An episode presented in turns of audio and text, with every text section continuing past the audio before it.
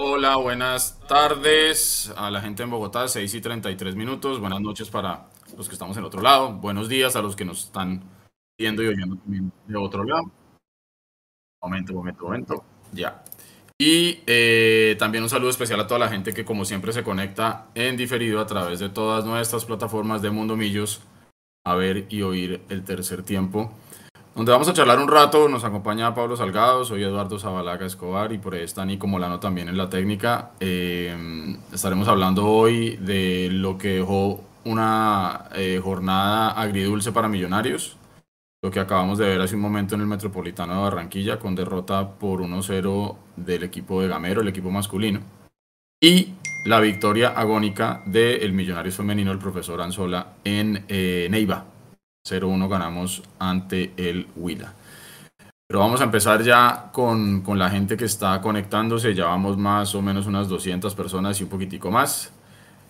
Un saludo especial de entradita para Azul por siempre que nos saluda y nos pide que saludemos al pueblito de la mamá de él, que es Guateque.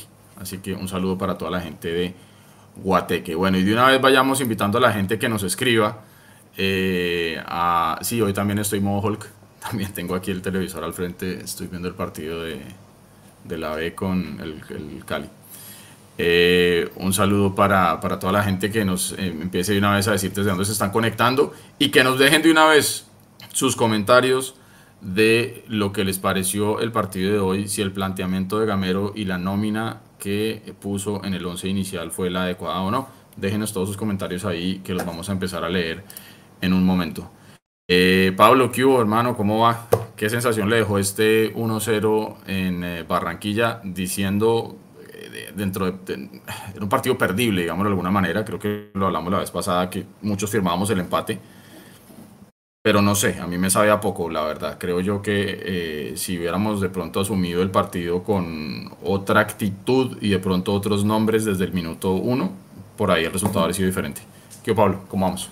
Buenas noches. Sí, claramente deja un sabor harto, eh, sobre todo porque llegan los cambios y la cara de Millonarios eh, eh, cambia, ¿no? Absolutamente. Entonces yo pensaría, ¿qué pasa si hubiera empezado así?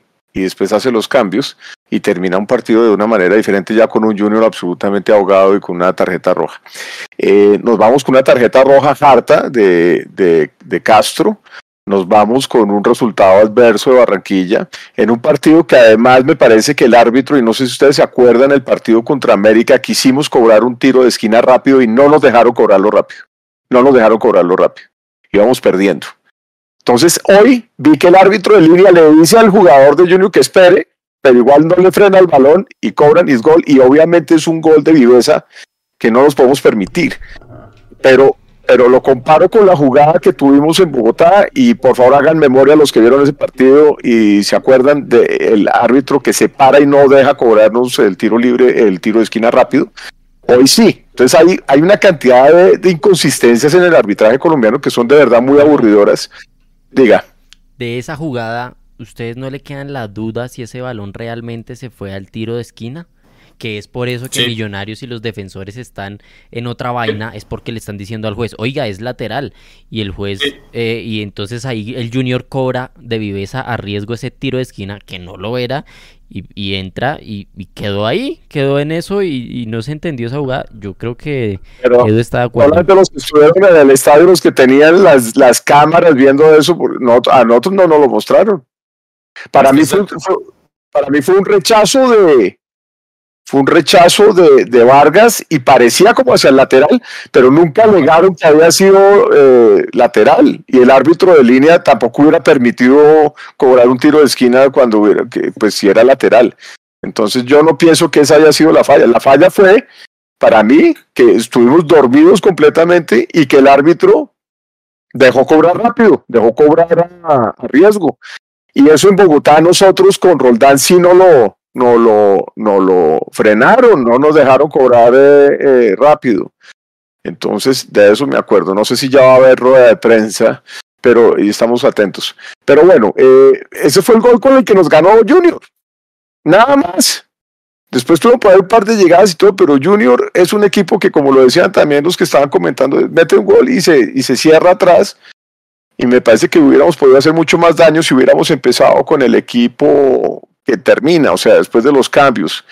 Hubieran de pronto metido a Maca. Yo siempre he pensado que en estos equipos mixtos la estructura, o sea, la línea estructural arquero, eh, Vargas, eh, Maca, y, bueno, está estuvimos Uribe, pero no sé si Uribe hubiera sido el cambio de Castro, por ejemplo, haber empezado el partido con Castro y después hacer los cambios eh, que, pasó, porque que pasaron, porque, porque queda uno con ese sabor aburridor de haber perdido un partido que no, que, hubiéramos mínimo, mínimo empatado por cómo se dieron las cosas.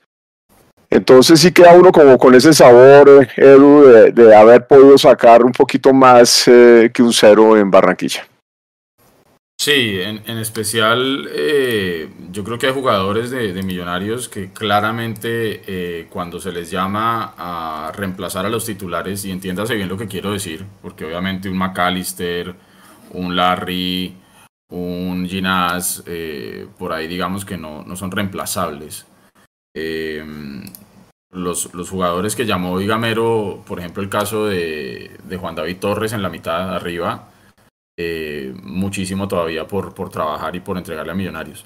Repasemos rápidamente lo que fue la formación inicial de Millonarios, de pronto para que la gente lo tenga bien claro. Álvaro Montero estuvo en el arco, ya obviamente mucha gente en el chat diciendo que el gol, el gol fue de Montero y que se hace gol por partido. Eh, yo creo que ese gol es una desatención total de absolutamente todo el equipo. Independientemente, como bien decía Pablo, si había duda de si había sido corner o si era saque de banda, yo lo, conversaba hace un rato con, mi hermana por WhatsApp también. A mí, digamos que a la primera, o sea, no en las repeticiones, cuando se está viendo el partido y la jugada está en vivo y viene el rechazo de Moreno Paz, yo no pensé que fuera corner. Yo la verdad estaba súper tranquilo porque pensé que un saque de banda. De hecho, me sorprendió cuando cobran el tiro de esquina. Pero como usted bien dice, ahí está el, el juez de línea, ahí está el central, ahí está el bar que lógicamente cuando hay jugadas de gol, absolutamente todo lo revisa el VAR. Si efectivamente hubiera sido eh, saque de banda en lugar de esquina, pues se habría eh, anulado el gol y lo que sea. Entonces, ahí realmente lo que tenemos que mirar, no solamente de Álvaro Montero, sino de todo el cuatro posterior de Millonarios, es que se durmieron y el Junior ganó de Viveza. Y el Junior ganó de Viveza no solamente los jugadores, sino también el, eh, recoge bolas que fue el que le pasó la pelota rapidito para que cobrara el tiro de esquina. En la parte de atrás, Samuel Asprilla por la izquierda, Juan Pablo Vargas y Alex Moreno por la, por la mitad, digamos, de centrales, y por la derecha Ricardo Rosales. Adelante Steven Vega, Nicolás Arevalo, como les decía Juan David Torres, Juber Quiñones como extremo izquierdo, Edgar Guerra por la derecha y arriba Fernando Uribe. Eh, de aquí creo yo que hay jugadores que definitivamente eh, todavía les, les pesa un poquito la responsabilidad, sobre todo haber ido a Barranquilla, tener que afrontar un partido que es bravo, una hinchada que estaba bien metidita en el partido, eh, tanto en lo bueno como en lo malo. Eh, y creo yo que de pronto hoy sí le pesó un poquito la responsabilidad a Torres, a Arevalo, que tal vez fueron los dos eh, que, por ahí no estuvieron como tan finos. Creo que ya nos están avisando de la rueda de prensa, Nico. ya estamos próximos a entrar de la rueda de prensa y de acuerdo. en cualquier momento se nota la falta de ritmo de Juan David Torres y Nicolás Álvaro que tienen realmente muy pocas oportunidades, sobre todo Juan David Torres que tiene muy pocas oportunidades en Millonarios y pues sí tiene razón Edu que la responsabilidad en Barranquilla no era fácil. Yo creo que es difícil la situación del jugador, pero pues Millonarios necesita justamente en esa posición un poco más de finura. Y ojo, yo no lo estoy justificando, ¿no? Yo no lo estoy justificando ni nada. Yo todo lo contrario, yo digo jugador que se ponga la camiseta de Millonarios y que se haya llamado a ser titular, o que se haya llamado a jugar, si sea dos minutos, tiene que romperla. Tiene que... son oportunidades que se aprovechan o no, pero además si no está jugando mucho tampoco les puedo exigir que mejor dicho ya sean Messi, no, y, y, cada uno tiene también su proceso y Barranquilla es una ciudad, es una plaza jodida y el clima y está lloviendo y, y la presión y todo, obviamente son cada vez eso, hágale. Era un buen juego, un buen juego. Yo creo que el equipo también hizo posesión de balón, intentamos llegar. Creo que la jugada más clara cuando íbamos 0 a 0 fue la que tuvo Guerra frente a, Martínez y no, la aprovechamos. Después Junior nos hace el gol en un descuido de un tiro de esquina, pero intentamos. Me gustó lo del primer tiempo, que el equipo siempre eh, propuso, siempre quiso ir al frente.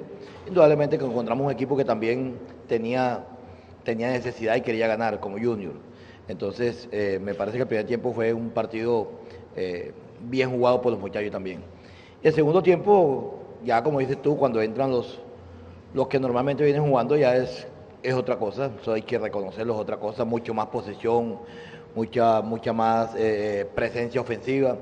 Y sin embargo, uno, uno, uno alcanza a mirar. Junior casi que todo el segundo tiempo tuvo un bloque muy bajo, muy bajo, y, no nos dejaba de pronto generar lo que nosotros queríamos. Y, y nos jugaba la contra. A veces eh, aquí en Barranquilla hay equipos que vienen y juegan a la contra. Hoy Junior nos jugó a la contra a nosotros, a lo contrario, porque nosotros intentamos empatar el partido con los que entraron y no alcanzamos. Pero yo me voy, la verdad, me voy contento con el grupo, me voy contento con el equipo y, y me voy contento porque jugamos también ante un gran equipo que, que también hizo lo suyo, el gol y ganó y, y sumó. Entonces, ya esto es para revisar. Y lo de Cortés, yo, yo siempre lo he dicho a todos, yo en ese, ese, es un tema que no, no me compete a mí, a mí no me compete. Hay, hay de pronto otros, otros, otros medios, por otras, por otros lados donde, donde se va a definir eso, pero Alberto Gamero no define eso. Eh, McAllister, y para usted, eh, en el segundo tiempo especialmente, ustedes recostaron al Junior, prácticamente lo, lo recostaron. Con la pérdida por expulsión de Castro, y el equilibrarse el partido en cuanto a jugadores eh, por número, ¿siente que perdieron eh, tal vez alguna posibilidad de encontrar eh, mayores ventajas o cree que siguieron manteniendo, digamos que, ese dominio territorial que comenzaron a ejercer producto del retroceso del Junior en defensa? Hola, buenas noches. sin duda ya cuando quedamos igual creo que fueron uno o dos minutos donde Junior hizo una especie de posesión. Después nuevamente recuperamos el, el balón y seguimos yendo e intentando conseguir el, el gol, ¿no? Lastimosamente no, no se pudo, no, no estuvimos lo, lo fino, si se puede decir, para ese último pase o para esa última definición. Y bueno, lo importante es, es que seguimos con una idea clara. Hay veces se gana y otras se pierde, pero yo creo que todos estos partidos nos siguen llenando de, de aprendizajes que, que, esperamos no, nos sirvan para lo que viene. Luis Gabriel Jiménez, de Mundo Millos. Gracias César. Hola profe, hola Maca, buenas tardes, bienvenidos al tercer tiempo, estamos en vivo en Mundomillos. Profe, ¿qué pasó al minuto 30? Porque hay un momento en el partido que es el minuto 30 que Junior estaba muy cerca del arco de Millonarios y de repente Millonarios logra salir y hacer ese juego de posición que usted hablaba. ¿Fue alguna instrucción que usted le dio a los jugadores en el terreno de juego o fue algo interno de ellos? Porque algo cambió en el minuto 30. Y la pregunta para Maca, eh, el trámite de hoy se parece mucho al de la semana pasada en Santa Marta. Pero, ¿qué le representa Maca que cuando usted entre los rivales en el afán de marcar al número 14 de Millonarios hasta se alcanzan a desordenar en su sistema defensivo? Muchísimas gracias. Buenas noches para ti. Eh, ¿Me hablas que el minuto 30 qué?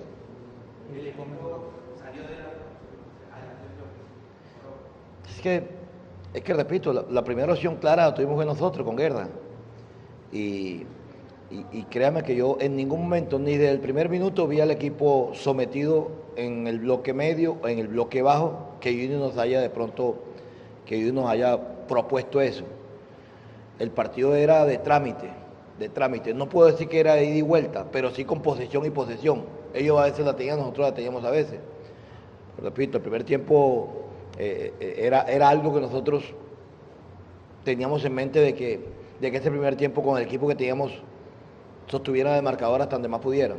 Y yo creo que lo hicieron, y lo hicieron bien, porque si bien es cierto, a veces nos aparecen, en las datas nos aparecen a nosotros que llegada 11 veces de Junior, y, yo, la verdad, créame que yo no, no encuentro una bola que yo digo, que haya dicho Montero nos no salvó.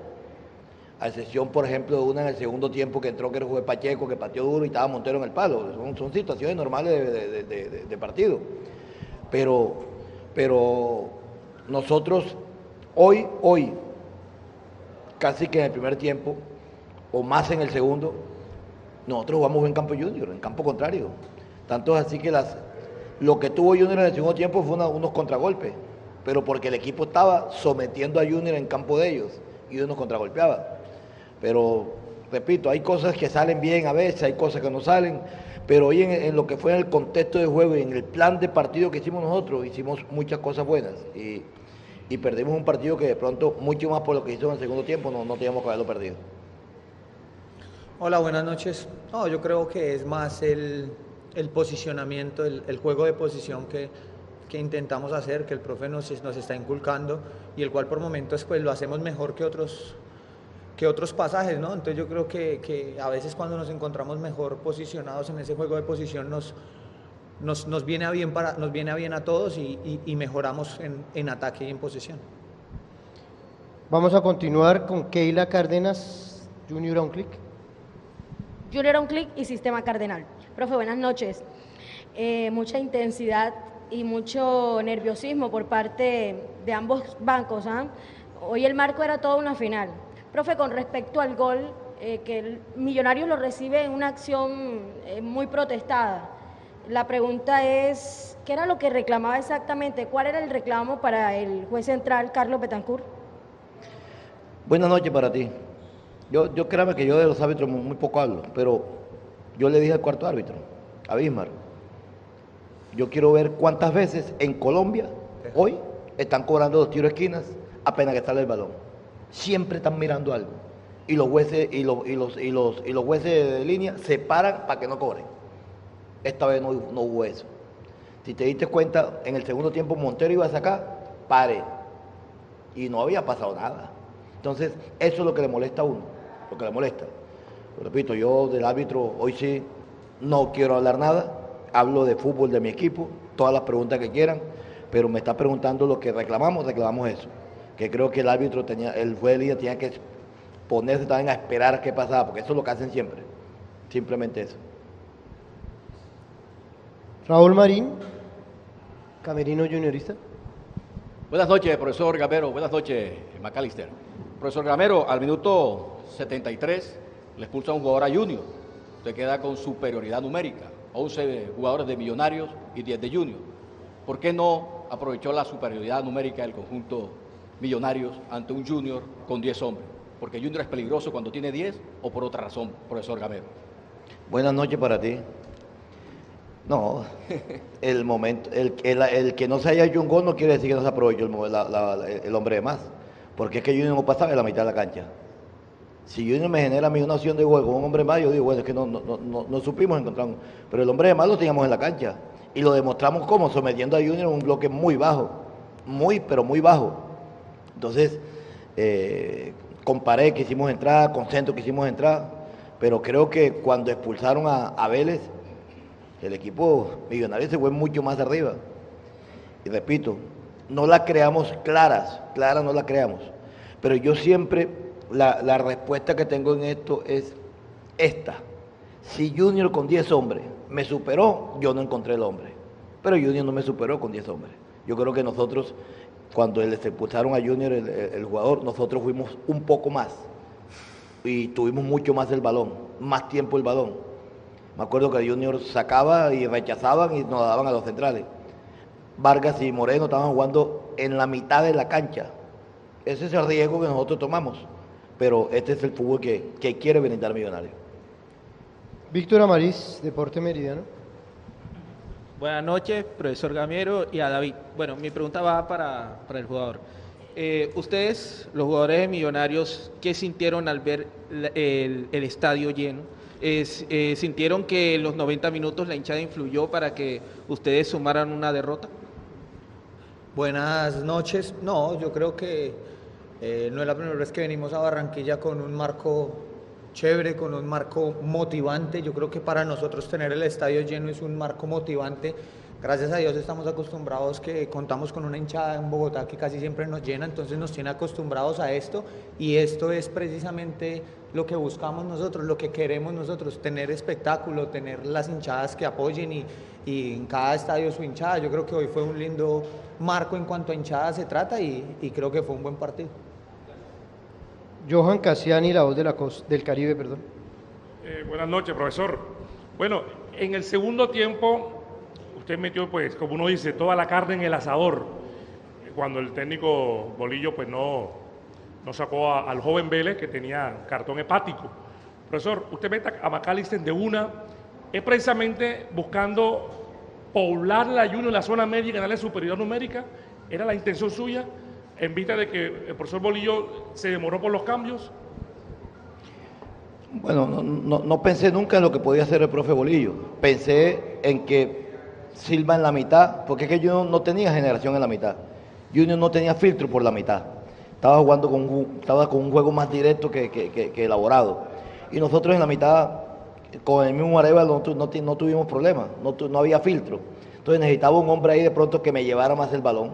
Hoy jugamos, tenemos que acordar que hoy jugamos con solo Vega de, de, de medio centro, porque Silva entró al lado de Vega como medio centro. Y sin embargo no tuvimos afuera, no tuvimos problemas. Entonces lo, que, lo, de Silva en muchos partidos ha pasado. Y Silva viene de atrás, me ayuda a marcar cuando no tiene el balón, pero no es un, un medio centro. Pero sí se pone la 10, como dice uno, y cuando tenemos el balón es el que más sale y se queda Vega. Entonces, eso fue lo que hicimos. Y repito, en vista de que vi que Junior por la mitad no tenía tanto filtro. Habla Deportes, Sergio Vargas. Sergio Vargas. ¿Qué tal, profe Macalister? Buenas noches. Para el jugador, eh, uno mira la tabla de posiciones y Millonarios nada más ha perdido dos partidos, ambos de visita por la mínima diferencia, uno con Once Caldas en el arranque y ahora este con Junior. Entendiendo que casi ha tenido una campaña perfecta, si se quiere, ¿qué tanto les puede afectar precisamente esta derrota ante Junior de Barranquilla? Entendiendo las palabras del profe que enfrentaron a un Junior que tal vez no lo superó desde lo futbolístico. Hola, buenas noches. No, yo creo que casualmente lo decía ahorita en otra pregunta, esto es aprendizaje, esto es aprendizaje y nosotros como no nos creímos el cuento con una serie de partidos consecutivos ganando o sin perder, tampoco nos vamos a caer por una derrota. Esto es para aprender, aprender que a veces el, se puede jugar más rápido, aprender que hay que tener mejor finalización, aprender un montón de cosas que nos dejan estos partidos, pero esto nosotros lo tomamos como una enseñanza, como un aprendizaje para lo que viene y, y siento yo que el fútbol y la vida se trata de ir aprendiendo y como, como dice el profe a veces, de si se comete errores, cometer nuevos errores. Richard Martínez, por favor. El ámbito. Gracias. Buenas noches, gracias César. Buenas noches, profe Macalister, ¿cómo están? Eh, profe, le quiero preguntar esto. Eh, ustedes andan muy bien a nivel internacional, en Sudamericana están liderando el grupo y ahora les toca con América de Minas Gerais en, en Sudamericana. Eh, le pregunto, ya ustedes teniendo la clasificación, porque para mí ya Millonarios, al igual que Águilas, están clasificados, ¿ustedes ven eh, a Junior como ese rival potencial peligroso en caso tal de que llegue a asegurar la, la clasificación en este caso, si se da en primera instancia? Buenas noches también para ti. Yo creo que nosotros clasificados no nos sentimos, no nos sentimos. Nosotros queremos clasificar, queremos sumar puntos, queremos sumar puntos y queremos clasificar. Nosotros, yo siempre he dicho algo, para ser campeón hay que ganarle a los mejores, hay que ganarle a todos. Y nosotros tenemos que pensar en, en- cómo vamos a clasificar nosotros, la forma de cómo vamos a clasificar, la manera y cuándo vamos a clasificar, para después pensar en lo que viene. Probablemente que, eh, nosotros el miércoles tenemos un partido también importante que queremos ganar porque queremos eh, liderar ese grupo, queremos clasificar en ese grupo. Y tenemos el día jueves otra vez, otro partido más con Envigado. Y el domingo tenemos el clásico. Hay partidos, hay partidos, pero, pero me deja la tranquilidad de que los que juegan responden, los que entran hoy, los muchachos que entraron, los que estaban, que, los que habían jugado 45 minutos entró uno, el otro entró 30, 35 minutos que fue Cataño. Entonces, eso también nos, nos, nos- nos- ayuda y nos motiva a nosotros a tener el grupo, al grupo entero. Pero ya cada cual depende de uno, Junior depende de él, nosotros vamos a depender de nosotros, repito, no estamos clasificados, queremos clasificar, pero este torneo va a estar bravo, va a estar bravo porque, porque también perdió Medellín, se quedó con 22 puntos, eh, Santa Fe se está metiendo también, el mismo Equidad que se asomó por ahí, no nunca sabe, entonces esto está bravo, por eso digo, clasificados no estamos, queremos sumar, sumar, hoy queríamos sumar y no se pudo. Vamos a terminar. Benjamín Gutiérrez. Profe, buenas noches. Margarita, buenas noches. Profe, la semana pasada el equipo se enfrentó al Unión Magdalena con un empate. Profe, ¿usted cree que le está costando al equipo en estos momentos la parte física? Recordemos que tiene los, los dos torneos, el torneo internacional y la Copa de la Liga. Buenas noches para ti. A veces a un- a uno le hacen una pregunta y uno responde con otra. El equipo corrió hoy. Sí, ¿te gustó? El equipo corrió. Ah, bueno, entonces en la parte física estamos bien. no, eso es lo que estamos intentando, de eh, no, eh, nivelar las cargas a los jugadores. Por eso hoy no vino el equipo que jugó el- el jueves. No vino. pues. Estos vinieron, entraron medio tiempo y el otro entraron 30 minutos, ya se quedaron cuatro jugadores. Entonces, la idea es esa, no, no meterle todas las cargas a un, solo grupo. Y sin embargo, como dije anteriormente, el equipo está respondiendo, que es lo que yo quiero. Hoy no tenemos, nosotros tenemos lesionados, pero de, tobillo y uno de un trauma de rodilla, nada más. Jugadores de, de musculares no tenemos, que eso también nos, nos, ayuda bastante a este ritmo que nosotros llevamos, porque, porque es ritmo bravo, repito, yo nunca había visto, a mí la primera vez que me va a pasar esto, jugó un partido de Copa el miércoles y jugó un partido de Liga el, el, el ¿cómo se llama? el, jueves no sé, habrá que hacer un hotel ahí en el estadio para quedarnos ahí porque pero pero es duro, es bravo. La verdad yo a mí nunca me había pasado. Pero como les digo a ellos, esto es lo que a veces nos gusta a nosotros, jugar y jugar y jugar. Y si estamos jugando y si estamos haciendo esto porque estamos en competencias buenas y que las cosas se están haciendo bien. Entonces, es cuestión de ellos, del cuidado de ellos, del trabajo de ellos, del, de, de la preparación de ellos y que soportemos esto de la mejor manera. Muchas gracias a todos, que estén bien. Buenas noches. Buenas noches.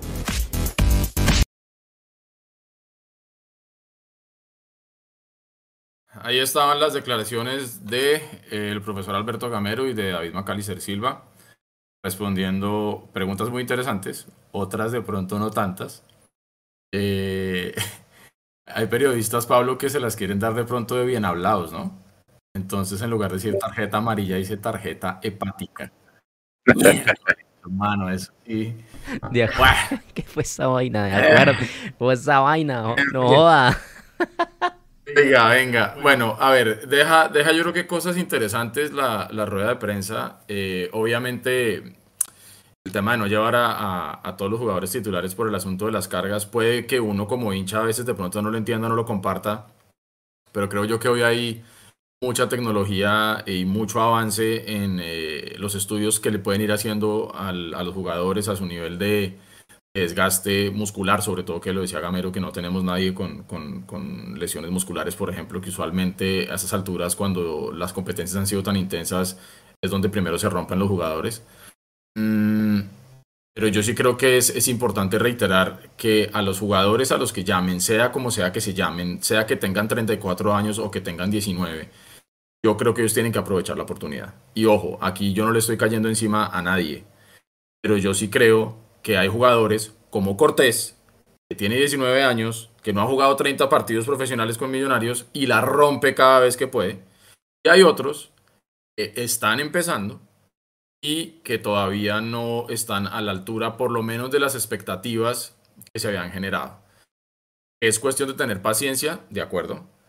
Eh, pero yo también considero, Pablo, no necesariamente porque hasta el momento el proceso de las fuerzas básicas haya dado tres o cuatro o cinco jugadores importantes, no necesariamente todos van a despuntar por lo menos tan rápido o tan brillantemente como estamos esperando o como necesitaríamos. Porque un partido de hoy, un partido como el de hoy, perdón, era un partido donde necesitábamos que esos jugadores que vienen desde abajo brillaran para poder estar a la altura. Eh, y no se dio así. Sí y no, Edu. Porque yo pienso que igual, igual le están teniendo la oportunidad y, y, a Gamero siempre le ha gustado ponerlos en este tipo de partidos que son difíciles y donde se pone tercer gol del América, donde las cosas obviamente se ponen eh, a otro color. Además son equipos que están, y digo equipos, y no me importa que sea el Junior o cualquier otro, que están intentando meterse entre los ocho y juegan a otro. Entonces la, digamos que esa responsabilidad que le está dando Gamero es enorme. Y obviamente si hay unos, que era lo que estaba diciendo antes de que empezara la rueda de prensa, que a unos sí les pesa y a otros no tanto. Entonces, eh, pienso que la selección sub-20 le sirvió muchísimo a Cortés para mostrarse y a veces jugaba en Millonarios, a veces no, y a veces tenía chispazos, a veces no, y pienso que lo mismo le está pasando a estos que tal vez no tuvieron la misma vitrina que tuvo Cortés en la Sudamericana. Entonces yo sí pienso que, que hay que tenerles paciencia, hay que seguirles dando minutos, y creo que estamos en un, en un momento crítico en el tema de rotaciones y de, y de cierre de la liga para la, los cuadrangulares, y eso no me preocupa a mí tanto. A mí, a mí, por ejemplo, me preocupa la desatención, la desconcentración, la, la, los malos despejes saliendo de, la, de, saliendo de, de, de defensa, que son, los, son donde nos están realmente cobrando. Casi que podría decir que esa es la virtud del, del, de los equipos contra los que estamos jugando más que verdaderamente un talento, pero eso se convierte en talento. O sea, lo de hoy fue una desatención. Los tres goles que nos hizo la América en Bogotá, desatenciones y errores defensivos, de los cuales, como dice Maca, tendrán que ir aprendiendo las cosas. Entonces, a mí me parece que hoy Millonarios, con esta, con esta banda joven que tuvo frente al Junior, aprendió. Y yo, mi lección es, Millonarios debería empezar con los que terminaron, empezar el partido así, meterle a, Junior, poner al, Junior desde, desde en, su lugar desde temprano y, es, y después manejar el resultado, porque estoy seguro que hubiéramos hecho un poquito más, aunque le digo la verdad, yo pienso que ese gol que nos hicieron se lo hubieran hecho a cualquier, a cualquier millonarios que hubiera estado parado porque la desatención fue completa. Ahí estaba Vargas, estaba Montero, se lo comieron, toda la defensa se comió ese gol, toda la defensa. Y fíjese que Gamero hizo la, hizo la referencia de lo del árbitro que yo había mencionado también, que nos pasó contra el América, que nos frenaron el cobro rápido. A, Montero, de hecho, le pusieron amarilla por sacar rápido y el, el, árbitro no dejó cobrar sacar rápido ni nos, ni nos eh, frenó el, el, tiro de esquina en contra donde nace el gol. Y esa realmente fue la jugada nos ganó el partido. Entonces, si hacemos cuenta, los tres goles que nos hizo el América, el gol que nos hizo el Junior, básicamente no es la preocupación es estar concentrados y estar atentos y no dejarlos meter ese tipo de goles. Ahora, los, los jóvenes, Arevalo me parece que ha tenido mejores partidos que este. No sé por qué, no sé qué pasó con Paredes, no sé eh, con eh, Becan David, eh, con Cliver Moreno, porque no estaba hoy Pereira tampoco? Entonces la gente lo está preguntando, además en el chat. Son, son, son esos eh, personajes que han tenido muchos más minutos de juego que pensaría yo que en este tipo de rotaciones se volverían importantes, porque han tenido más minutos de juego. Entonces ahorita caerle a Arevalo o caerle a... ¿Cuál era el otro? Al mismo Guerra, a Juber que hacía rato no jugaba, pues es como volver a conectar a estos personajes que les falta ritmo, que les falta minutos y que de repente los, los ponen a jugar en Barranquilla, eh, pues obviamente yo, yo, no, yo, yo no los exigiría tanto. Me parece que, que hay que eh, fijarse más como en otro tipo de, de, detalles.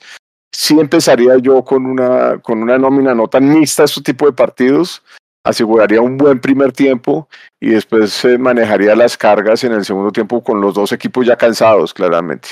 Pero ahí es donde me parece que hay que meterle más, más pizarrón y más cabeza a los partidos de cómo los estamos jugando, porque nos vuelven a vacunar, nos vuelven a cobrar errores que son verdaderamente garrafales y que, como decíamos la vez pasada, qué bueno que se estén cometiendo esos errores ahorita y no cuando estemos empezando las finales. Eso es lo que yo creo muchachos. Oiga, ahí, la gente está debatiendo si haber empezado con la nómina que se empezó o haber empezado con los, con los titulares. Hay unos que están a favor, otros que, de pronto están pensando otras cosas. Yo creo que Gamero tenía la plena confianza de que con el equipo con el que estaba empezando iba a poderle dar manejo al, al partido. Y él simplemente decide meter a los titulares cuando ya siente que definitivamente el partido necesita un recambio y necesita de esa experiencia. Es como, como ese meme que hay por ahí de, la gente que le gusta jugar play. Está así recostado jugando y cuando ya se pone serio se echa para adelante y empieza a jugar. Así, haga de cuenta que así es, que así es Millonarios. Es decir, eh, necesita eh, meterle turbo y entonces entra McAllister, entra Castro y, y, trata como de darle la vuelta también con Cataño, pero las cosas no, no salieron. Es cierto, es cierto que la humedad y el calor impactan, es verdad. Yo viví toda mi vida en Bogotá y ahora que estoy viviendo en una ciudad que tiene una temperatura parecida o a veces incluso mayor a, Barranquilla y una humedad también muy alta, es real. Eso es verdad. Y uno que no es atleta y uno que no es nadie, pues uno lo sufre. Ellos digamos que están preparados y, pueden estar un poquito mejor, pero igual les pega. Es duro. Eh, y si llueve, peor todavía. Porque una vez la lluvia termina, esa humedad es peor todavía. Entonces, digamos que yo creo que es, es, es, importante también entender el momento de Millonarios en el campeonato. ¿sí? Y en este momento, y lo teníamos hace un momento ahí en pantalla, la tabla de posiciones con el triunfo parcial de, de la América contra el Cali. Penalti a favor Cali. Millonarios van 3-0, minuto 45, y bueno, sí, penalti para el Cali. Eh, Millonarios, bueno, Águilas Doradas es primero con 32, 17 partidos jugados. Millonarios segundo con 29 y tiene 15 partidos. Le falta pero, pare, Pare ahí un segundito, eh, Edu, porque si usted se da cuenta, a Junior le quedan solamente tres partidos. Ah, igual que Águilas. O sea, nosotros nos quedan todavía.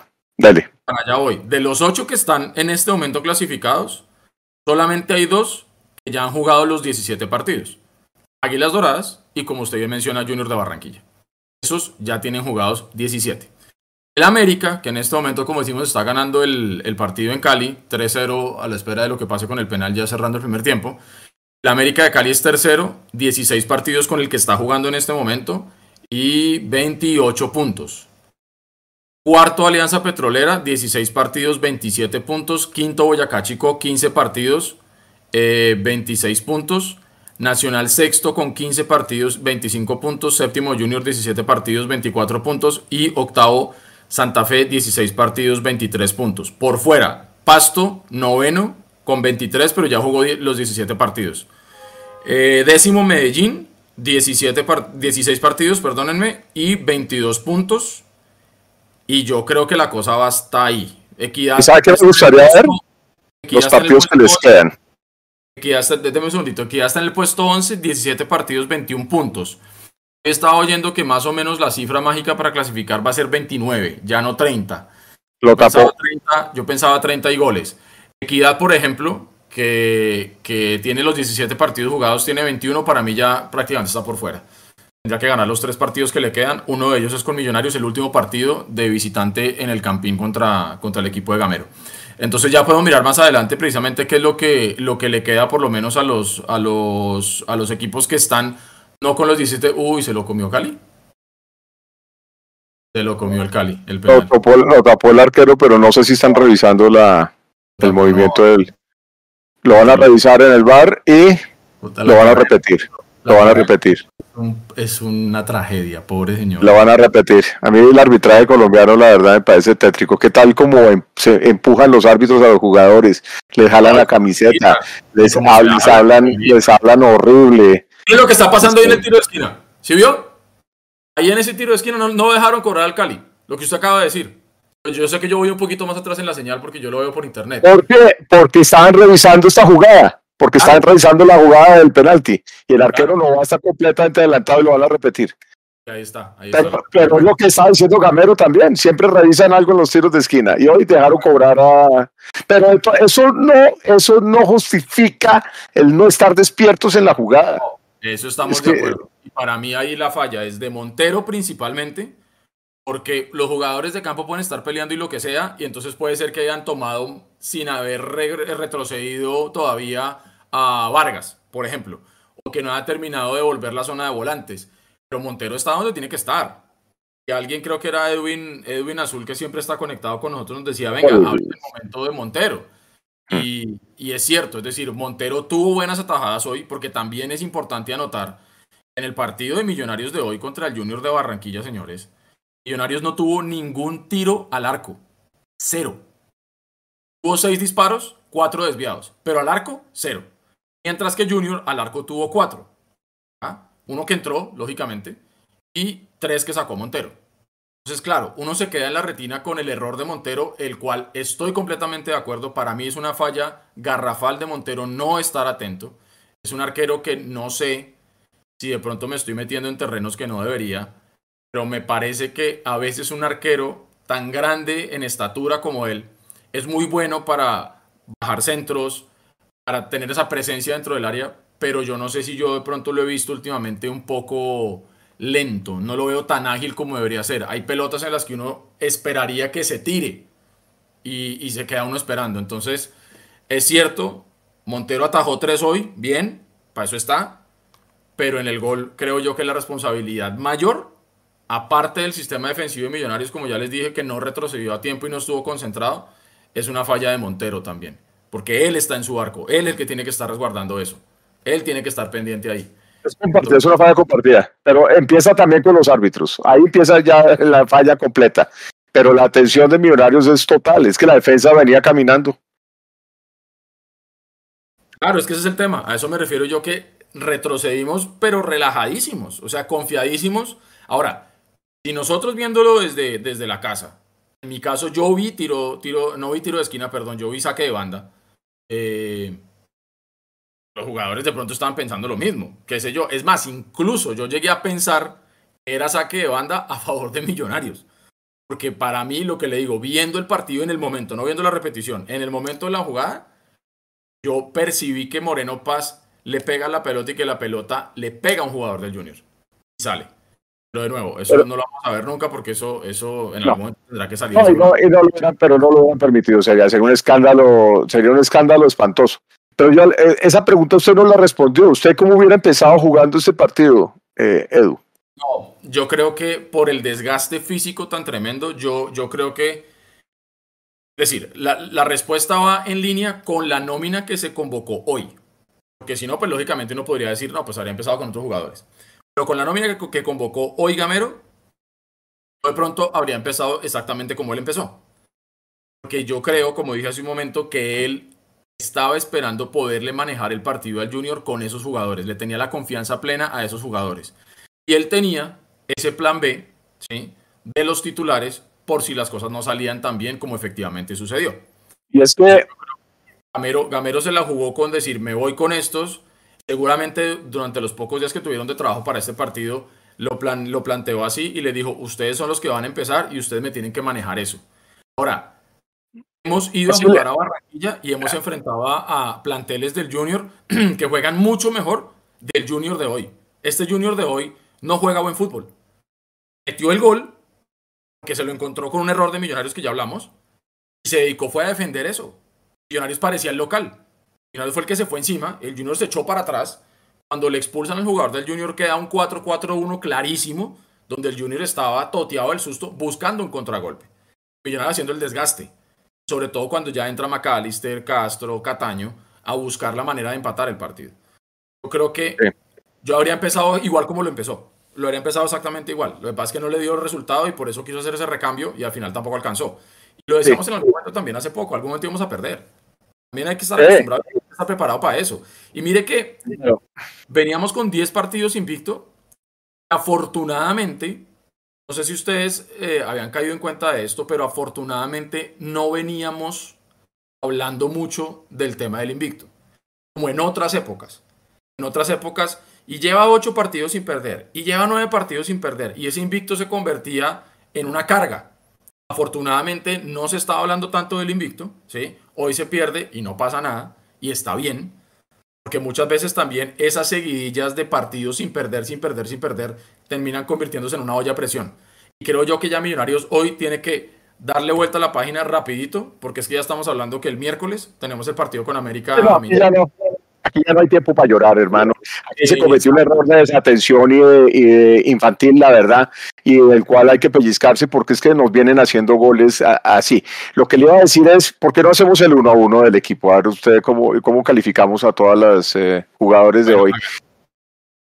Montero. Entonces, vamos a mirar de acuerdo a lo que nos muestra nuestro, nuestro software que revisamos y también invitamos a la gente que nos digan si están o no están de acuerdo y nosotros lo iremos analizando sobre la marcha. Entonces, Álvaro Montero, la calificación que le da el software es de 6.7. ¿Usted cómo lo ve? ¿Está de acuerdo o no está de acuerdo con la calificación?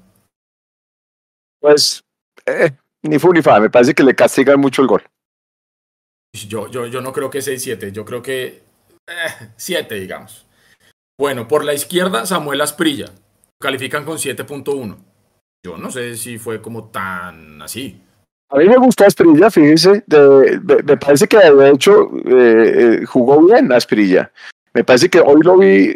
Es decir, es que en la defensa todos fallan en el gol. Entonces ahí para mí pierden un montón de puntos pero digamos que Asprilla, Asprilla tu llegada, Asprilla tiene un, un, tema que me gusta mucho, es que es, primero es alto y dos, entrega bien el balón. No se, no se embolata con la entrega del balón. Entonces eso digamos que le, le ayuda para mi calificación personal, le ayuda a, Asprilla. Pero obviamente se ve joven, se ve con los nervios de la juventud y tal, pero me parece que es un, es un jugador que hoy, hoy, hoy rindió. Vamos a empezar por la izquierda. Bueno, sí, vámonos entonces al otro lado. Ricardo Rosales, 6.7 de calificación. ¿Usted cómo lo sintió? Yo creo que estuvo más bien flojito, por ahí sí estuvo de pronto mejor Samuel Asprilla. Yo coincido más o menos con esa calificación, yo por ahí un 6.5 le pondría yo.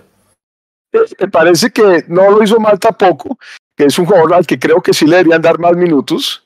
fíjese que, que no sale Asprilla cuando entra, cuando entra Perli, Perlaza.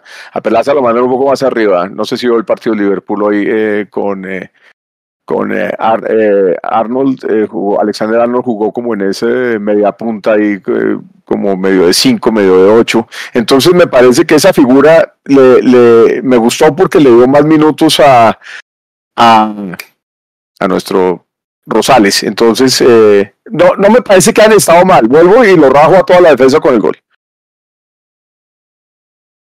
Bueno, vámonos entonces rápidamente con los dos centrales. Los dos centrales, Muy bien. Pablo Vargas Muy bien, Siete. a mí me parece que jugaron bien los dos. Me parece que los dos jugaron bien. y Alex Moreno para 7-1. Yo creo que los dos digamos que estuvieron relativamente bien, pero coincidimos en que en la jugada del gol tienen un karma. Para mí, por eso, por lo que dijimos, que la defensa se demoró muchísimo en retroceder y en estar atenta en ese tema.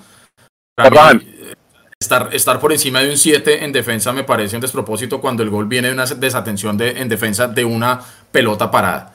Entonces, no sé, me parece un poquito alta la, la calificación que le dan a Vargas de 7-4, me parece un poquito alta, la de, la de Moreno Sin embargo. me, parece, me parece, digamos que más que justa, digamos. De los partidos que le visto a Moreno Paz, este fue el que más me gustó. Me parece que hoy estuvo sólido.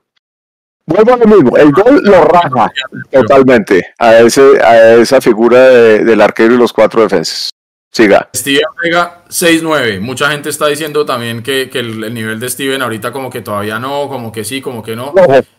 Es un jugador que viene una lesión muy grave, muy fuerte y además de estar parado durante mm, un año prácticamente. Eh, entonces yo creo que que vuelva a tomar el ritmo que nosotros le conocemos a Steven Vega va a demorar. Creo que se va a tardar un poco. Entonces, Steven Vega 6-9 creo yo que está más o menos bien. ¿Usted cómo lo, cómo lo sintió? Pienso que, que las fortalezas que tenía Steven Vega, aparte de ser el patrón de, de su área, eh, es que entregaba bien la bola. Ya ha tenido fallas en la entrega eh, Steven y creo que va a tener que mejorar en eso. Eh, yo creo que eso es lo que le baja la nota un poquito, pero fue partido, fue jugador de todo el partido. Arevalo. Bueno, Nicolás Arevalo tal vez es de los que están más, más eh, afectados en la calificación en la parte de atrás, en la parte de la mitad, perdón. 6.2 creo que es. 6-2, sí. Eh, sí, 6-2. Nicolás Arevalo 6-2. Em, yo creo que muy, muy cortico lo que dije eh, empezando el tercer tiempo. Son jugadores que sé que tienen calidad, porque por algo llegaron a la profesional y por algo Gamero les da la oportunidad, pero que tienen que, que demostrar un poquito más. Tienen que demostrar un poquito más. Yo entiendo que al ser jugadores jóvenes, uno tiene que llevarlos despacio, pero si uno le exige a un jugador, reitero, de 30, de 32, de 34, uno tiene que exigirle también a estos pelados en la medida de sus posibilidades y en su nivel. Y yo no puedo esperar que un Nicolás Arevalo tenga el nivel que tiene un Larry, ¿sí? o que sea exactamente el mismo. Pero sobre todo si lo ponen a jugar media hora nada más o 40 minutos. Eh, no creo que sea el tiempo como para medir el, el termómetro de un jugador. O sea, no será. Yo creo que es la sumatoria de varios partidos. Y en la medida que tengan, así les, así les ha pasado a varios. Así les ha pasado a varios. Pues eh, los que se fueron, los que se han ido, los jóvenes que se han ido, tuvieron tiempo de juego y tuvieron, digamos que tuvieron frecuencia de juego y eso les fue ayudando a afianzarse un poco más. A eso les falta. Pero fíjense que Paredes, ¿qué pasó con Paredes? Ni idea, pero sigamos, sigamos con el semáforo. Entonces yo sí digo, o sea, lo de Arevalo, eh, dentro de su propio nivel, creo que yo que él puede dar más porque sé que da más. Yo sé que da más. Pero listo. A ver, seguimos entonces con ya la parte de arriba, la parte de ataque. Entonces, por la parte izquierda, Juber Quiñones 6.7. Eh, yo a veces veo haciendo muy buenas jugadas, a veces logra sacarse un jugador de encima rival con, con algo de magia, con algo de picardía, con algo bien. Pero, pero estuvimos flojos. Es que toda la parte de adelante, así como decimos, la parte de atrás de Millonarios está altamente comprometida en el gol del Junior. La parte de adelante de Millonarios es totalmente responsable por la falta de oportunidades de gol claras que tuvimos hoy. Ni un remate al arco.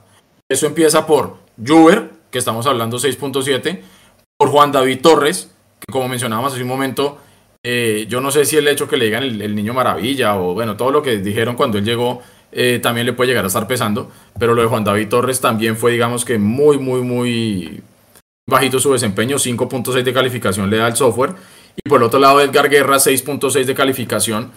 Guerra tuvo una, hermano, que usted puede que no juegue en todo el partido. la más clara del partido.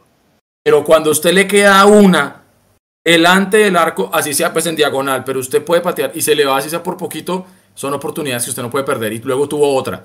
Y, me da, y qué pena que me devuelva. Samuel Asprilla también tuvo una clarísima, entrando al área por su punta izquierda, que la mandó a Neptuno, maestro. Y yo sé que eso hace parte del trabajo y todo, pero, pero uno no puede aprovechar esas oportunidades. Entonces, de la parte de adelante, Juber Quiñones 6-7, Juan David Torres 5-6, Edgar Guerra 6-6. Sí, pero fíjense, fíjense un poquito, Edu, eh, Juan Torres, Niño Maravilla, debe tener algo que no hemos visto todavía.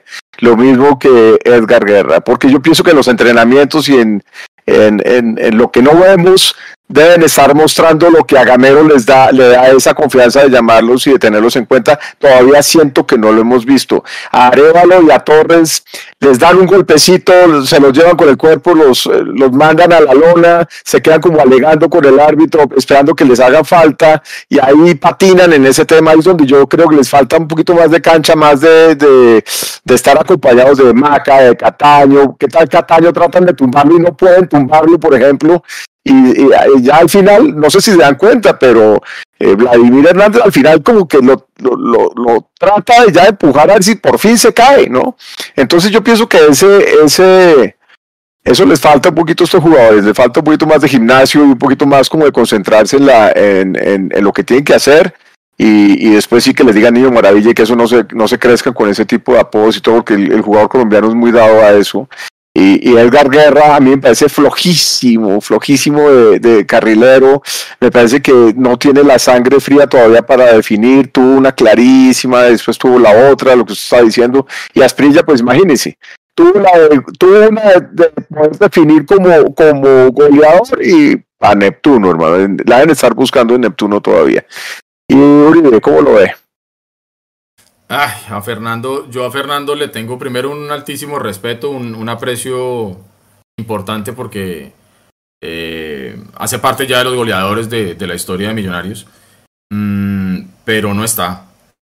No está. Me parece incluso que la calificación que le da el software, ahora, ahora viendo, viendo aquí un detalle, la, la que vemos en pantalla, eh, dice 6.8, eso fue la captura de pantalla que saqué inmediatamente terminó el partido y ahora estoy viendo aquí en el, en el computador en la página y le da 6.9. Entonces pasaron, no sé, 10 minutos y el mismo software le dio como una décima más. Pero me parece que es altísimo, o sea, yo creo que Fernando todavía no está. Y había, hay momentos donde uno de pronto puede entender que un delantero no marque, no anote, pero juegue con el colectivo para arrastrar marcas, o para asistir, o para hacer pivote, o para que entren los, los extremos, eh, o para que los laterales se vuelvan interiores y se recuesten en él y busquen una pared o alguna cosa. Pero creo yo que hoy Fernando ni lo uno ni lo otro. Eh, también hay que llevarlo con calma. Yo creo que cuando anunciaron el regreso de Fernando Uribe a Millonarios, no creo que nadie haya dicho como que, uy, no, ¿cómo va a volver Uribe? Yo creo que todos estuvimos muy contentos de que volviera Uribe. Pero también sabíamos que iba a ser de llevarlo con muchísima calma pero ya llevamos 15 partidos por liga más lo que se ha jugado torneo internacional eh, y ha tenido sus lesiones, ha tenido su, su, tema físico. Yo creo que le impiden hoy tener al goleador que necesita Millonarios cuando Leo Castro no esté. Y hay que tener en cuenta precisamente eso, que para el partido con Envigado, Leo Castro no va a estar. Habrá que ver qué sanción le dan. ¿sí? Eh, yo quisiera pensar que es una fecha nada más y que la va a pagar contra Envigado y ya está para que podamos, digamos, que estar con él en el clásico. Eh, pero sí es importante eh, recalcar que por ahí el, nivel de, Fernando no, no, está en lo que necesitaríamos en partidos como el de hoy. Porque en partidos como el de hoy estuvo la experiencia en Montero, en Vargas y digamos que un poquito en Vega, en la mitad, ¿sí? Arriba con Fernando Uribe. Digamos que esa fue como la columna vertebral que de pronto quiso armar Gameros y podemos hablar de jugadores de experiencia. Yo meto a Vega porque es un jugador ya hecho y derecho. ¿sí? Ya Vega no es un pelado. Entonces yo creo que esa columna vertebral que armó Gamero de la experiencia, empezando por Montero y terminando arriba con Fernando Uribe, Fernando por ahí no está todavía. Y no es caerle encima, no es caerle encima, pero sí se necesita más. Se necesita más. Por no va, a llegar, va a llegar a su ritmo. Es un goleador impresionante. Y tiene puede que entre y, meta un gol, pero puede que entre y no pase nada. Entonces yo creo que todos teníamos claro que la expectativa con Fernando Uribe pues era muy distinta. Estaba jugando en una plaza de la que él viene, de donde no salió muy bien, pues digamos que con los hinchas del Junior. Seguramente también era un partido, era un partido que tenía digamos que algún tipo de connotación adicional para él. Entonces al final termina siendo una calificación promedio de Millonarios de 6.6 en, en general. Ahora, si nosotros vemos los jugadores que entraron, Macalister Silva, y Oscar Cortés entran para el segundo tiempo reemplazando respectivamente a Juan David Torres y a Nicolás Arevalo. Maca, calificación de 6.7, creo yo que es, es más que justa, ¿no? Yo no sé usted cómo ve el tema de Macalister ahí, pero Macalister entra y le cambia la cara al partido, Pablo. totalmente, los cambios fueron todos muy positivos, todos. Y, creo que eso es lo que me hizo pensar a mí que hubiera, pasado si hubiéramos empezado así el, partido y hubiera metido un recambio de pronto a meter a, Cataño eh, y hubiera dejado a estos jóvenes un poquito más largo, un poquito más largo, pero, pero habiendo dejado a, Cataño o a Maca de inicio y, y me parece que Uribe estuvo bien, pero, pero o sea, bien haberlo puesto, que se le nota que todavía no está en el nivel, pero creo que hay que esperarlo, hay que tener paciencia a Fernando, porque yo creo que él nos ha dado muchas alegrías y nos va a seguir dando alegrías. Y a mí, como le digo, lo que me interesa es que estén bien en los cuadrangulares y en los eh, momentos ya definitivos, porque ahí es cuando más lo vamos a necesitar. Ahorita que se, que se ponga a punto. Cierto, bueno. De Oscar Cortés no voy a hablar ahorita, yo creo que podemos hablar de él ahorita al final, que nos queden solamente dos temas, que sea Cortés y que sea el partido de América Mineiro porque Cortés entró también ahí al, segundo tiempo, pero vamos a tener que hablar de Cortés un poquito. Daniel Cataño entró por Edgar Guerra al minuto 61, le dan 6.5 de calificación a Cataño, creo que es muy en línea con lo que vimos de McAllister. Entran estos dos jugones y le cambian la cara. A Cataño esa pelota, hermano, la tiene amarradita al pie y, la única que tienen para pararlo es bajarlo. No hay de otra, hermano, ¿no? Lo de Cataño. mandarlo a la lona. Pero si usted se da cuenta, fueron jugadores que metió Millonarios para cerrar el 1-0. Me parece, por eso es que yo pienso que hubiéramos podido tener, no, nos vamos a quedar sin saberlo para toda la vida, pero me parece que hubiéramos empezado con un equipo así y hubiéramos podido tener seguramente otro cierre. Pero metieron a estos jugadores y lo que hicieron fue cerrar el 1-0, porque son jugadores que, que, le cambian eh, la brújula completamente a Junior y, y los, los mantuvo ocupados en otro tipo de cosas, porque obviamente Cortés y se notó, anda, está volando ese jugador, está volando. Y Cataño controla muy bien el balón y Maca lo mismo. Entonces son jugadores cerradores. Entonces son buenos si entran y el, y el, y el marcador está 1-1, está empatado, vamos ganando, ahí bien. Por eso es que pienso que en el 0-0 hubiéramos empezado con estos, eh, o sea, el 0-0 quiero decir que arrancando el partido hubiera sido muy importante, hubiera sido diferente. Pero como le digo, el error nos hubiera pasado con McAllister, con Cataño, con Messi, nos hubiera pasado la misma eh, estupidez de gol que nos cobraron horrible y que además fue la única clara y definitiva. Y que después no tuvimos como, sí tuvimos como, pero no tuvimos a los, a los finitos para definir. Porque guerra, imagínense nosotros dependiendo de guerra y de aspirilla para empatar o ganar un partido, pues ahí nos lleva el que nos trajo. Entonces, eh, me parece que Cataño, y lo, dije también de los otros que entraron, obviamente le dieron la vuelta al partido, le cambiaron la, le cambiaron la cara al partido, no, a la, no al marcador. Bueno, em, listo, Cataño, ya hablamos de Cataño. Leo Castro, que entra también el 61 por, por Quiñones, sale expulsado, le dan 6 puntos de, calificación. Y Eso es me pareció gravísima la expulsión. Además, quiero que nos digan hace cuánto no nos expulsaron a un jugador. O sea, ¿cuándo fue la última vez que expulsaron a un jugador de Millonarios? Pero además que nos expulsen con esa actitud. No, a mí me dio piedra con el jugador. Además. creo que no puede ser tan irresponsable cuando se ha dado cuenta que el árbitro está queriendo ser protagonista porque desde el principio nos dimos cuenta. además, pensemos esto. Aplaudirle en la cara al juez. Pensemos esto.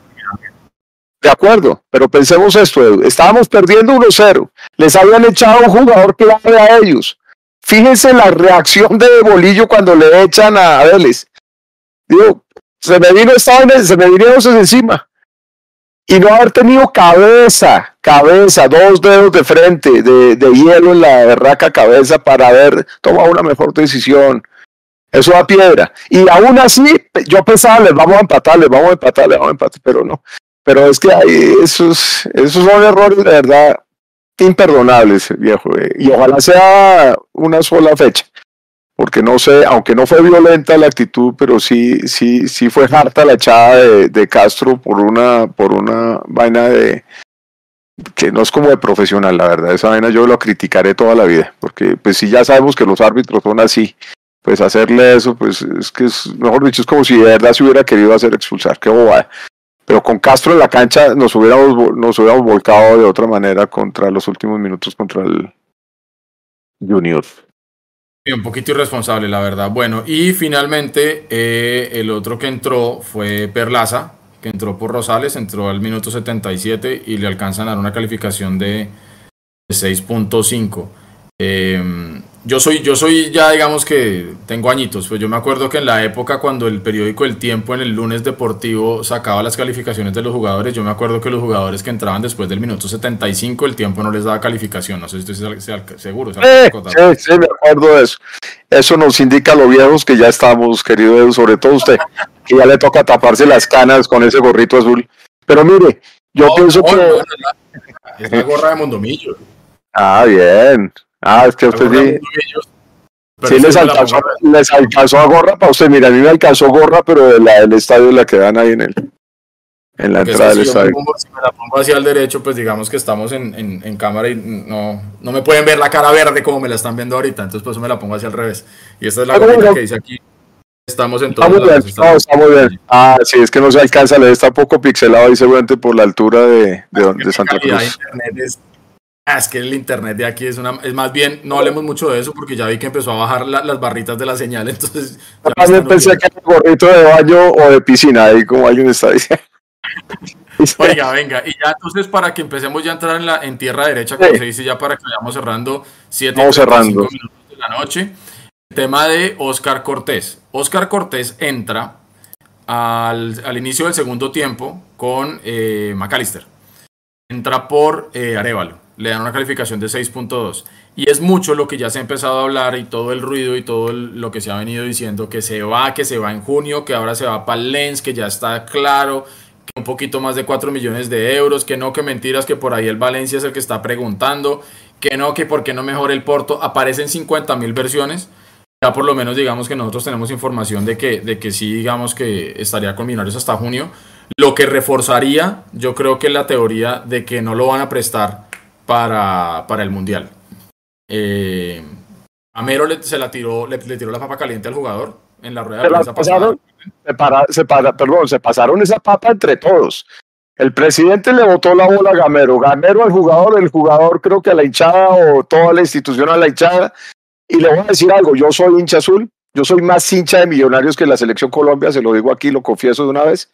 Y a mí sí que se quede Gamero, porque si algo nos ha pasado en las, en las, las otras veces que hemos estado cerca de ganarnos título, es que nos falta un jugador, que el COVID, que la lesión, que y era cuando nos tapábamos la quijada se nos destapaban los pies. Entonces yo digo que por primera vez mantengamos a nuestro equipo, decirle no a la selección sub-20 una vez, y me perdonarán los que están en este momento haciendo más fuerza a la selección sub-20 que a Millonarios. Yo le voy a hacer más fuerza a Millonarios esta voy a ser un egoísta azul, pero con toda.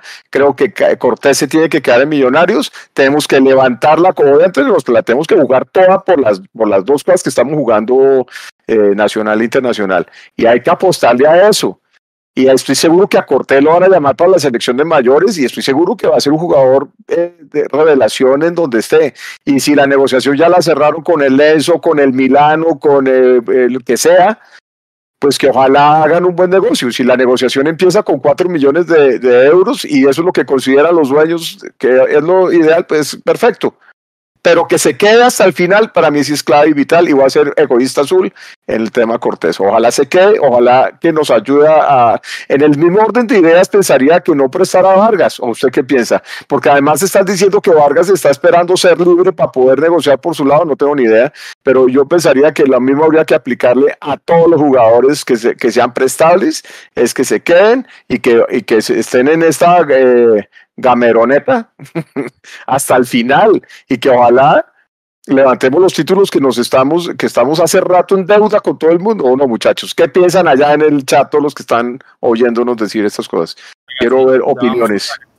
Vamos con la gente del chat. Es que, vea, o sea, Millonarios se puede dar el lujo de decir que no presta a Cortés porque la FIFA no considera al Mundial Sub-20 como un evento que haga mandatorio que los clubes presten a sus jugadores.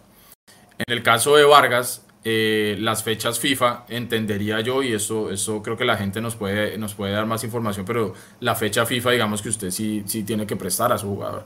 Y cuando es Copa de Oro, que entendería yo que lo que va a jugar eh, Vargas, pues ahí sí no hay mucho que hacer. Entonces, por el lado de, de Cortés, se para muy fuerte la directiva en ese, en, ese, en ese punto. Y yo creo que también por una razón muy sencilla, porque uno diría, bueno, que se vaya Cortés a jugar el Mundial para que tenga una exposición mediática importante y se pueda vender o se pueda, digamos, que poner en algún equipo del, internacional. Pero si eso ya está negociado, si eso ya está listo, con mayor razón el, el, máximo accionista dice, yo ya lo tengo negociado con el Lens de Francia, supongamos que es así. tendría todo el sentido del mundo porque recuerden ustedes, y para la gente que no lo sepa, el presidente del Lens, no el Leeds, como le leía a alguien por ahí, el Leeds es de Inglaterra, el Lens de Francia, el presidente del Lens de Francia es el señor Ogurlian.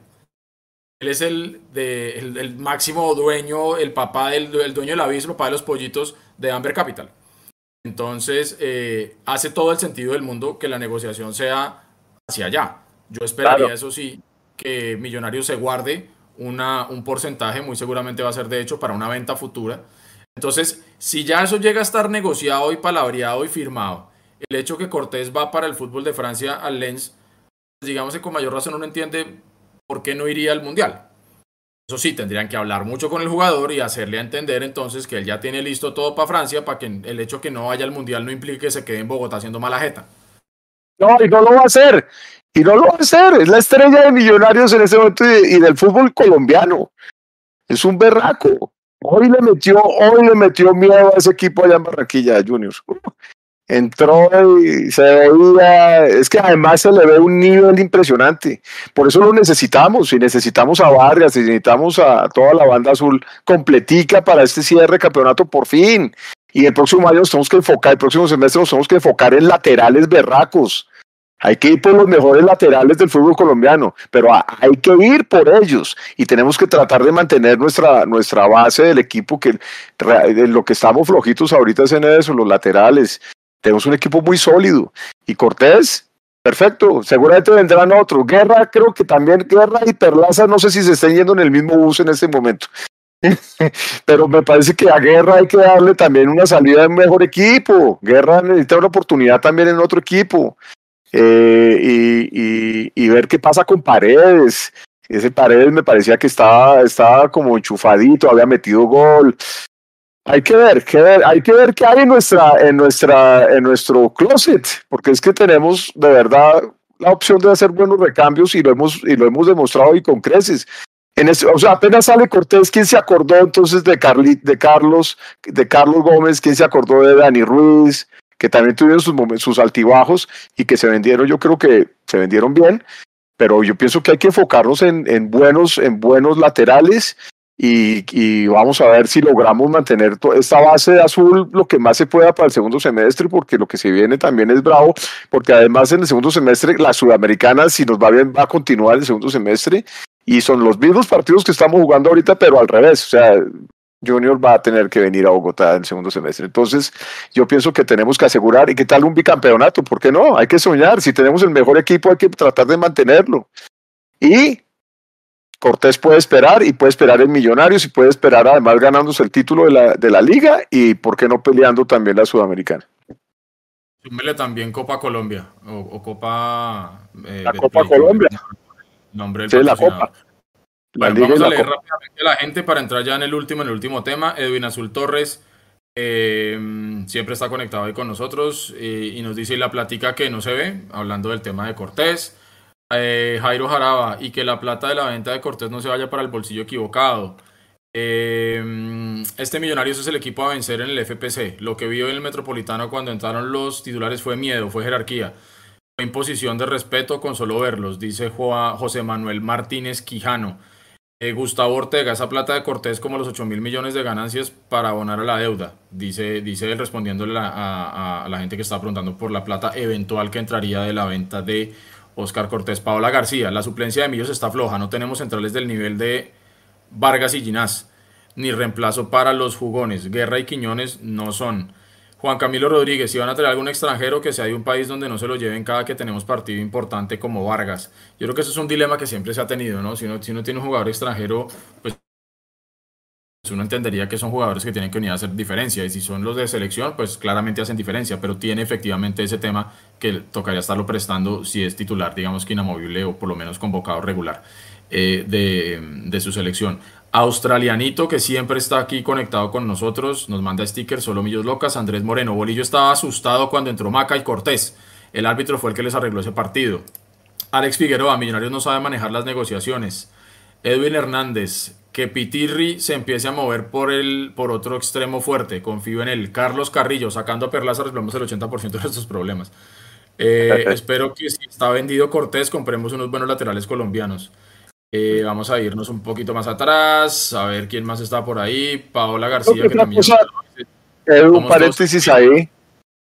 Yo pienso que también cuidaron a los que tenían eh, cuatro amarillas, ¿no? Por ejemplo, no sé si era el caso de Larry, no sé si era el caso de Giraldo, del mismo Arias. Ah, Arias, Arias sí se ganó la quinta amarilla, y ahora que me acuerdo, contra el América.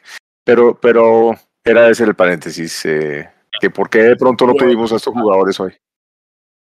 Vayamos terminando. Sebastián 23, que se sabe de Bertel. Ese Asprilla necesita entrenar bastante. Eh, Carlos Carrillo, yo prestaría a Perlaza que se vaya para siempre. Oigan, no, suave. Eh, Ojeda, si el jugar se va, si el jugar, el jugador debe ser, se va para Francia, nunca lo llamarán a la selección mayor. El dinero nunca se verá, plata de bolsillo a bolsillo. Qué mal vendedores son. Eh, Alex Figueroa, Millonario sale muy rápido, los jugadores buenos, los regala y ya no veo muchos prospectos para mostrar. Pues por ahí dicen que las empanadas se venden calientes, ¿no? Entonces, pues yo creo que toca, sí, eso, eso, eso toca venderlos rapidito. Saludos desde Barranquilla. Y si, hay algo, y si hay algo que es difícil de comerse, es una empanada caliente también. Es cierto. Y, fresquita, no, no, no calentada al día siguiente, porque al día siguiente puede estar calentada, pero, pero no sabe. Y en microondas, no, la caliente en el microondas, por favor. Uy, sí. Mala vida para todos los que, los, los que calientan las empanadas en microondas. Pierden toda la crocancia. Usted no sabe lo que extraño yo una buena empanada. ¿Qué saca usted del microondas que sea crocante? Nada. Nada, hermano. Nada. De pronto esos chicharrones que uno comía en los 90, chicharrones que así, que de bolsa como las... les, quita, les quita el crocante. Ya sé que dejarían de llamarse chicharrón. se volverían gomitas. Se volverían gomitas. Tenemos hambre. Hay que apurarle. Oiga, sí, sí, es cierto. Bueno, ya vayamos cerrando. Gracias a toda la gente. Qué pena no poderlo leer a todos, pero, pero sabemos que siempre están ahí. Gracias por acompañarnos siempre. Eh, a la gente que está conectándose a través de YouTube, a la, a la, gente que está conectada a través de Twitch, a la gente que nos lee en, eh, en, eh, Twitter, en nuestra página, en todas partes. Y Alberto Meléndez, siempre, siempre está con nosotros desde Pasco, Estados Unidos. Gracias por la transmisión a ganar el miércoles. Precisamente pasemos ya rápido, rápido, rápido, porque eh, ya queda muy poco tiempo para empezar a hablar de, de, otras cosas. América Mineiro. América Mineiro semana. que la gente... Nos tiene una semana tremenda. Ya empezó el Brasileirao, llevan apenas tres partidos. ¿Hoy perdió? No, perdió ayer. Perdió ayer, ayer. Perdió ayer, contra Santos, perdió 3-2. A 3-2. Y en este momento, América Mineiro es último. Ha jugado tres partidos y ha perdido los tres ha marcado dos goles, le han marcado nueve. Entonces, si usted se pone a mirar, pasamos de enfrentar en la Sudamericana al primero de la Liga eh, Uruguaya como era eh, Peñarol. Peñarol. Ahora a enfrentar en el momento, en el hoy, porque es que es lo que han jugado a hoy. Yo no tengo la culpa que América Minero esté de último. Es lo que han jugado a hoy. América Minero en este momento es el último de, la clasificación del Brasileirao. Y Millonarios, como ya lo dijimos, es, es segundo. Eso no dice nada. No, a veces son solo partidos más jodidos. En el fútbol no hay regla de tres. No, no, dice que entonces América Mineiro es último, en ese segundo le vamos a ganar. Eso no dice nada, solamente es una foto de cómo están los equipos hoy eh, y hace parte del análisis de la previa que hacemos acá en Mondomillos. Entonces es importante anotar eso. Miércoles a las 7 de la noche, ¿no es? El, el partido en el, en el Campín. importantísimo para los intereses de, de, Gamero y sus muchachos en la Copa Sudamericana. Creo que estamos todos muy claros que hacemos los seis puntos en Bogotá y Millonarios está prácticamente del otro lado de la Copa Sudamericana. ¿Usted cómo ve ese partido ya para eh, No, a ese partido hay que ganarlo y al Envigado también. Esos dos partidos son seguidos y al Santa Fe.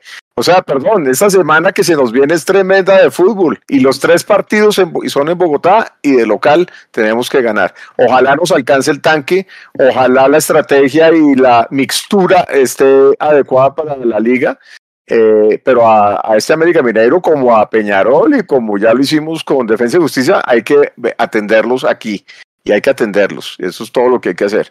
Eh, yo no sé si a las 7, a las 8, yo eh, confirmado a las 7, eso me gustaría saberlo. a las 7, a las 7. Acá, mi horario acá es a las 8, o sea, es a las 7 de allá. Listo. Y el otro, al otro día jugamos contra Envigado, ¿a qué horas, Edu? Y el de Envigado al día siguiente, aquí lo tengo, espéreme que se me fue. Al día siguiente Envigado a las 6 y 5 de la tarde de Bogotá. Ya. Uy, jodido. Jodido ese horario. Uy, jodido ese horario para, para, la gente me refiero, llegar, yo las últimas veces que, que, traté de llegar al campín a esa hora, saliendo de trabajar, la pasé muy mal. Ah, no, no, no, y llegar a, a partir de las nueve o las ocho, olvídate, pues, Además de que hay que buscar, los que van en carro, buscar parqueo es difícil y la 30 se vuelve insoportable, pero eso es, todo eso hace parte de, de, esto que tanto nos gusta, que no importa lo que haya que hacer para llevar, llegar al azul, a animar al azul. Yo estaré en esos dos juegos, espero tener también que la cola me aguante y los nervios y la uña y me estoy dejando las cejas para podérmelas arrancar con, eh, con bastante tranquilidad eh, contra América Minero y, lo, y ojalá me queden también cejas para el, para el jueves y para el clásico. Yo pienso que es una maratón tremenda. Eh, pienso que hay que salir a ganar ese partido contra América Minero y sentenciarlo en el primer tiempo y mandar a las duchas y con mucha responsabilidad, obviamente, a ver si por fin aprendemos de todos los errores de los últimos partidos donde hemos no hecho sino cometer errores que no se han, se han convertido en goles eh, además, goles absurdos como el, que, el tercero del América que patearon desde cualquier lado del gol. Entonces yo lo que sí pienso es que, es que hay que guardar, hay que definir los partidos en ese primer tiempo y en el segundo tiempo que sea posesión, dominio con posesión y, tratar de llegar a ese clásico y, y, darnos tres alegrías esta semana que nos las merecemos porque, porque somos hinchas de millonarios y nos merecemos siempre terminar muy felices, no como hoy que acabamos eh, aburridos ya para, terminar de saludar a la gente, por aquí había alguien que no había visto yo conectado y por eso quiero saludar. Cessna Pilot, se identifica, Cessna Pilot. Muy buen tercer tiempo, buenos análisis, gracias por el esfuerzo de todo el equipo. Saludos desde Alabama. Un saludo grande para Cessna Pilot. Así que bueno, para toda la gente que se conectó con nosotros, muchas gracias por estar siempre ahí. Eh, no olviden conectarse con toda la información de Mundomillos que ya deben encontrar próximamente la cápsula de lo que fue el triunfo de Millonarios 0-1 en Neiva por el femenino. Ganamos sobre la hora. Eh, eso es bien importante que usted lo vean. Allá estuvo el profe Carlos eh, siguiendo a, las embajadoras. Como siempre, mi Mundo Millo estamos en todas partes. Estamos en simultáneo tanto en Neiva como en Barranquilla. Muy importante eso. Eh, la cápsula de Mechu de Barranquilla, las crónicas de Leandro, de Mechu, del profe. Eh, toda la galería de fotos, eh, absolutamente todo el material que pudimos haber hecho en la zona mixta del Metropolitano de Barranquilla, www.mundomillos.com para toda la gente que entre y, vea la página. Eh, um, Twitter, YouTube, Facebook, Twitch, Instagram, estamos en todas partes, en todas las redes. Así que gracias, gracias por, por estar ahí. Por aquí dicen Azul por siempre que extrañan a Juanse. Juanse va a estar seguramente en el próximo tercer tiempo sin ningún problema. El equipo completo va a estar. Hoy digamos que se le presentó un, tema personal. Aquí estamos haciendo el aguante de los demás. Y bueno, yo me voy despidiendo. Nelson Murcia, reto difícil para Gamero el juego del jueves. ¿Con quién ir a contar? Porque entendería que debe ser un equipo 100% recambio. Saludos desde Valencia, España, a Nelson Murcia. Y así como Nelson, que está en Valencia, España, nosotros estamos en todas partes y a toda la gente que se conectó desde cualquier lugar un abrazo grande. Por mi parte, eso sería todo. Gracias por estar siempre ahí. Y si usted está en Bogotá y puede ir al estadio, vaya, acompañe y aliente al equipo, que es cuando más se necesita. Porque cuando uno, por esas cosas de la vida, tiene que irse y no puede ir al estadio, eh, es cuando hace falta. Una rica lechona, un buen tintico, un buen palito de queso eh, y ojalá un buen plato futbolero. Por mi parte, eso es todo. Gracias por estar conectado siempre ahí. Pablo, su mensaje de cierre, porfa. No, muchachos, que la ilusión sigue intacta. Perder también está, se vale en el fútbol y siempre habrá revancha. Y creo que se nos vienen tres partidos donde vamos a poner a prueba de lo que estamos hechos. Vamos a seguramente a tener muy buena presentación a Sudamericana, que se nos ve una prioridad y donde hemos estado a la altura. Luego tenemos al Envigado, a quien atenderemos acá también como se merecen todos los que vengan a jugar en Bogotá y por qué no cerrar con broche de oro contra el Santa Fe. Así es de que se nos viene una semana muy azul, muy bogotana. Eh, espero verlos en el Campín en estos eh, tres partidos que tenemos en línea eh, esta semana y que empecemos mayo con todas nuestras mamás saludables y queridas y haciendo muy feliz a nuestras mamás azules con este equipo que nos hace soñar y nos ilusiona, muchachos. Una feliz noche para todos. Hoy no se ganó, pero ya vendrán mejores partidos, muchachos. Un abrazo. Gracias a todos, descansen, pásenla bien, lindo festivo para todos, pásenla rico y enfocaditos todos que el próximo miércoles América Minero le tenemos que ganar. Gracias a todos, suerte, descansen, solo millos locas. Chao pues. Chao. Chao muchachos, descansen. Pero no se emberraque. No se emberraque. Tranquilo. Yo creo que el que nos iba a mandar a descansar se quedó dormido antes de que se acabara el programa. Nico, Nico. creo que Nico, Nico se quedó dormido y creo que seguimos al aire.